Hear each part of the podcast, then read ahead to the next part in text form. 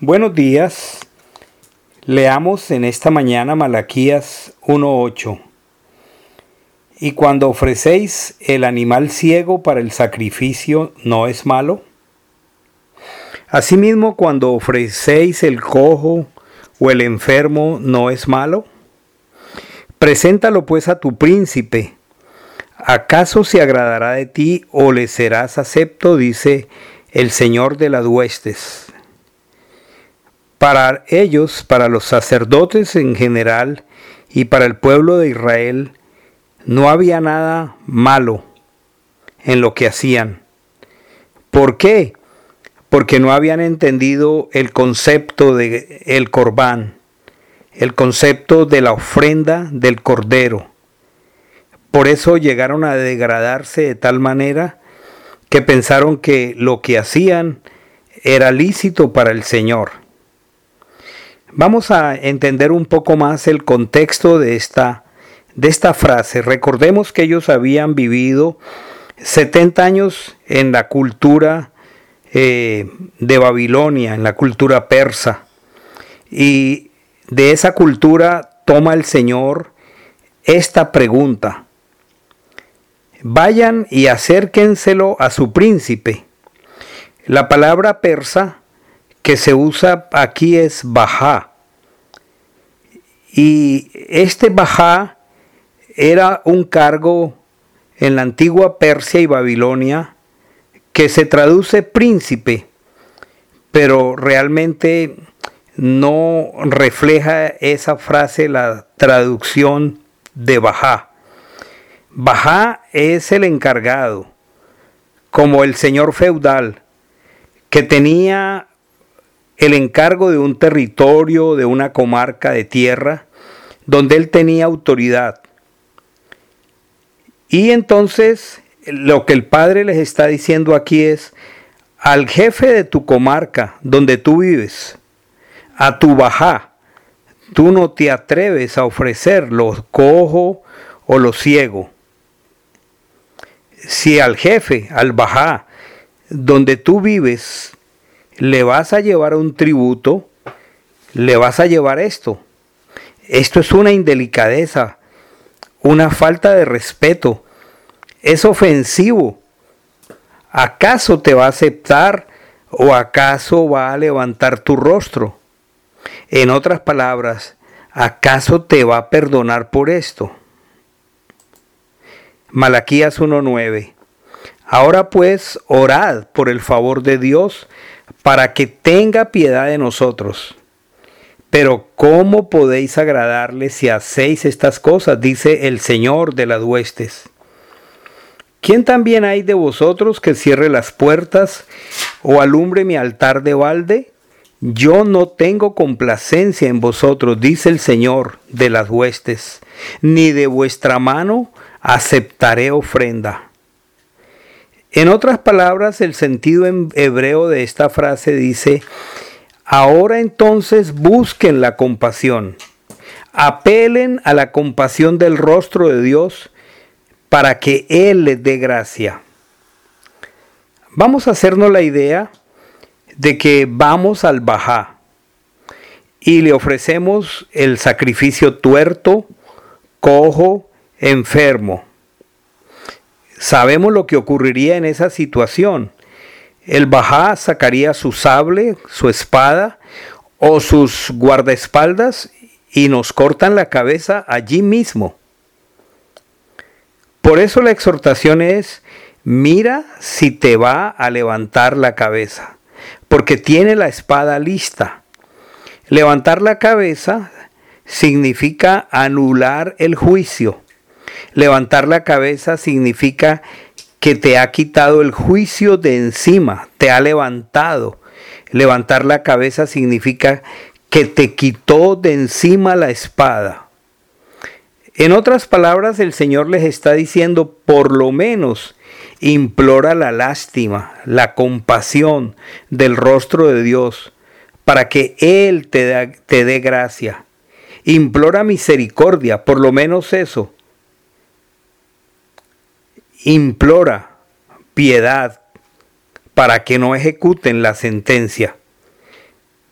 implorar, clamar, piedad, misericordia, compasión o, los, o lo que sea que pidas en ese momento, aquella invocación está buscando que no se ejecute lo que ya tenemos merecido, o sea, la muerte. Por eso es importante entender la escritura desde los contornos culturales, los contextos, entendiendo lo que es Bajá en Persia y cómo era que actuaba este gobernante, nos da una mejor luz sobre este pasaje. La reina Esther, por ejemplo, si entraba sin avisar, sería atravesada con la espada. Por eso ella dice, si voy a morir, que muera. El rey no me ha llamado. Voy a entrar en su presencia aun cuando no me ha llamado. Así de rígida era la ley en el imperio medo-persa. Solo el rey extendiendo el báculo podría salvarle la vida, porque cuando una persona intrépida se acercaba al rey sin haber sido llamado, estaba exponiendo su propia vida. Pero si además alguien venía con una ofrenda que desmerecía la honra del rey, con mayor razón estaba dispuesta a morir. Qué comparación más hermosa y más profunda. Si a la gente, si a los terrenales les damos lo mejor, lo óptimo, sabiendo que debes entregar lo mejor, porque hay una sentencia de muerte, cuánto más al eterno Dios de Israel. Esto no es nuevo, esto se ha oído desde antes.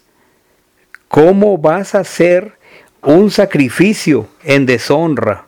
¿Cómo vas a presentar un corbán, una ofrenda que tenía que ver con el mismísimo Mesías? Es como si dijéramos al Mesías que es pecador cuando no es así. Los seres humanos pensamos que Dios recibe lo que nosotros les damos. Hoy existe la tendencia de decir que Dios mira la intención, que Dios mira el corazón. Esto en parte es verdad, pero no se puede hacer en desobediencia a su instrucción. Aquí hay una figura preciosa, porque Él está diciendo, yo los he amado. Y como Él les decía cada que venían al santuario que los amaba, por la calidad de corbán, por la calidad de ofrenda, por la calidad del cordero que estaba expresando el amor del Mesías. Esta es la forma eterna como Elohim se ha expresado. Esta es la forma como el Mesías ha expresado su amor por el mundo y allí en el santuario estaba anticipando el futuro estaba anticipando la expresión de Juan, de tal manera amó Dios al mundo que ha dado a su Hijo unigénito, el corbán, la ofrenda universal. En otras palabras, le tocó al mismo Dios ofrecer aquello que nos correspondía a nosotros, pero que lo traíamos usurpado, imperfecto, de mala calidad. Le tocó a él mismo ofrecerse como corbán, ofrecerse como sacrificio. Leamos Malaquías 1.10. Ahora pues, orad por el favor de Dios para que tenga piedad de nosotros. Pero ¿cómo podéis agradarle si hacéis estas cosas? dice el Señor de las huestes. Es decir, como el Padre mismo lo expresa, Aquí nadie trabaja en vano. Nadie cierra el santuario de balde, ni, ni, ni, enciende las luces de balde, porque entendemos que el Padre había dado a los sacerdotes el que comieran de las ofrendas. Entonces habían perdido de tal manera el juicio y el discernimiento y la lógica porque si ya no estaban enseñando a la gente a traer lo correcto, lo, lo perfecto, lo, mejor de los rebaños, eh, habían perdido de vista que esas mismas ofrendas eran la paga de ellos. Entonces ellos resultarían comiendo lo enfermo, resultarían comiendo lo cojo. No se daban cuenta que al ofrecer un sacrificio para el padre enfermo, eso era lo que ellos terminaban comiendo. Por eso está diciendo, nadie trabaja de balde para mí, nadie cierra la puerta, nadie alumbra el altar de balde. Él está diciendo en un sentido figurado, pero muy profundo, es que lo que ustedes están ofreciendo para mí es lo mismo que los va a llenar a ustedes. Cuando el Mesías dice, de la abundancia del corazón habla la boca, en otras palabras, de la abundancia, de la calidad de ese sacrificio, Así sería la calidad del rescate por ellos mismos. Entonces, habían llegado a degradar tanto su ministerio en el santuario, que esos sacrificios no podían reflejar el amor de Dios, no podía llamárseles el amor de Dios, porque no reflejaban la plenitud del Mesías. Y por ende, sin darse cuenta, con esa calidad tan inferior al Mesías, se estaban quedando sin redención, se estaban quedando sin rescate porque este sacrificio no expresaba la plenitud del Cordero de Dios que quita el pecado del mundo. Era una ofrenda defectuosa, era una ofrenda inaceptable, muy lamentable para ellos. Y aquí viene una pregunta demasiado pertinente que es necesario hacernos.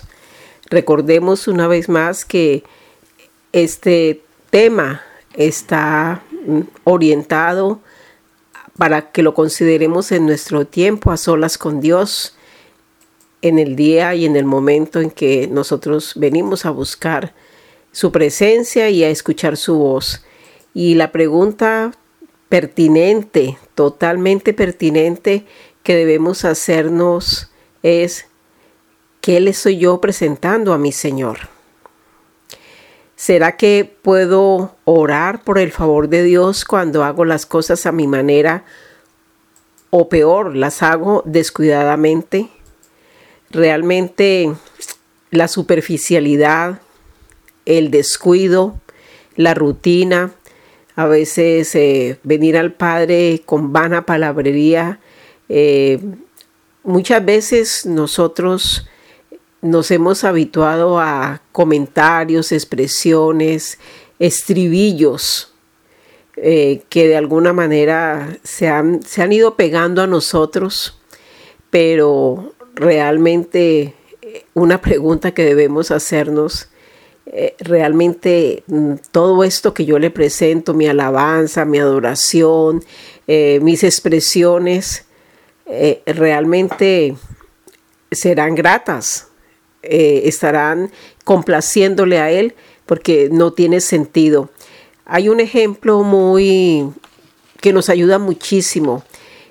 cada uno de nosotros en algún momento hemos dado un regalo y y es bueno que consideremos cómo al darle un regalo a alguien, eh, las personas podemos eh, poner mucho cuidado y mucha atención.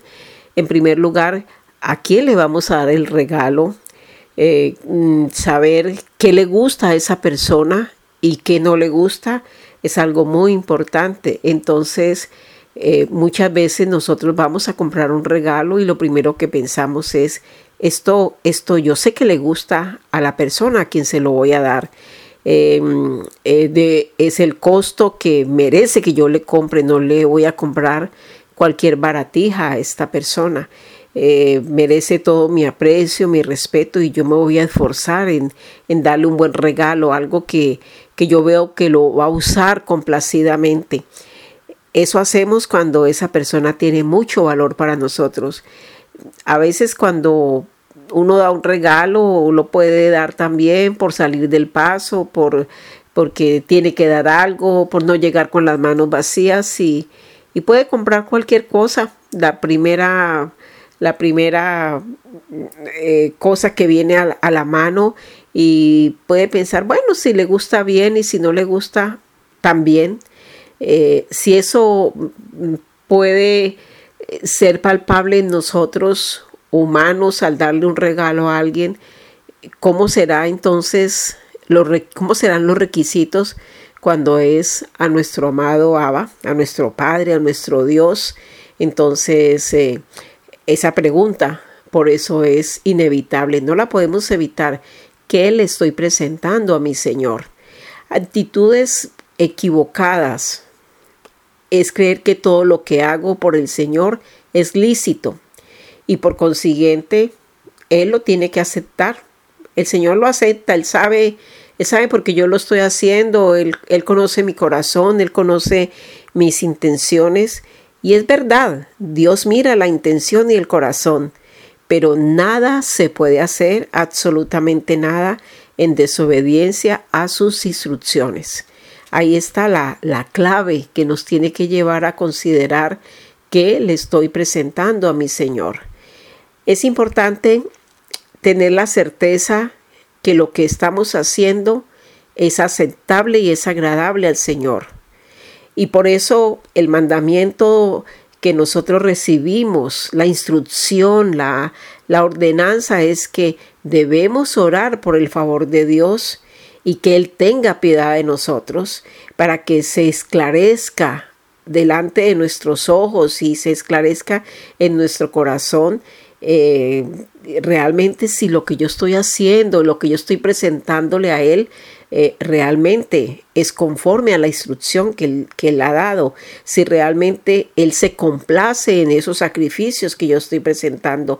De lo contrario, eh, sería un descuido que a veces nos toca pagar con, con creces ese tipo de descuidos con el Eterno. La otra realidad que nos tiene que hacer recapacitar en lo que estamos haciendo para el Señor es el, el punto de la retribución. Es fuerte tener que entender que de la calidad de nuestra ofrenda, nuestra entrega y nuestra dedicación al Señor, de la misma calidad es lo que nosotros vamos a recibir. Es decir, se nos devolverá exactamente lo mismo en calidad, con todas las características de lo que nosotros entregamos, exactamente será lo que nosotros recibimos. La promesa que nosotros tenemos clara es que Dios nos dio lo mejor, nos dio el corbán perfecto, la ofrenda de Yeshua, una ofrenda perfecta, sin mancha, por consiguiente, ¿cómo nosotros nos atrevemos a presentarnos al Señor con cualquier cosa? Con lo primero eh, que aparezca, eh, cuando venimos a buscarlo y, salimos corriendo o no lo hacemos y a veces justificamos nuestras conductas, es que el Señor sabe lo apurado que estoy, es que el Señor sabe cuánto yo le amo, pero así yo no tenga tiempo, pero Él sabe que yo lo amo. Eh, son frases que se han ido como sembrando en nuestro corazón y que es necesario que por un, un acto realmente sincero y genuino de arrepentimiento nosotros nos deshagamos de todas esas condiciones. Recordemos eh, la pregunta, ¿qué le estoy presentando a mi Señor? Y tenemos que venir delante de Él como cuando ah, eh, doy un regalo a alguien y luego le pregunto, ¿te gustó lo que te di? Y aunque la persona no nos respondiera, nosotros sí nos damos cuenta si lo que le dimos le gustó, porque eh, de alguna forma vamos a, tener esa retribución de saber que le gustó, mucho más cuando lo que hago lo estoy haciendo para mi amado Señor, que le presento al Señor y orar cada día en nuestro tiempo a solas con Dios, al hacer algo, eh, preguntarle y pedirle por su favor que Él tenga piedad de nosotros y nos haga corregir lo deficiente en nuestra vida. Hermanos, un tiempo precioso. Nos preparamos para comenzar el Shabbat en obediencia, eh, un tiempo apartado solo para Él, eh, que, le podamos presentar esa, ese, ese sacrificio, esa ofrenda preciosa de un tiempo apartado para Él, donde ninguna otra cosa eh, va a tener efectividad en nuestra vida, sino eh, estar conectados a Él. Ninguna otra cosa diferente a, ofrendar, ofrecerle al Padre un chaval santo apartado para Él. Para todos, hermanos, Shabbat Shalom. Bendiciones.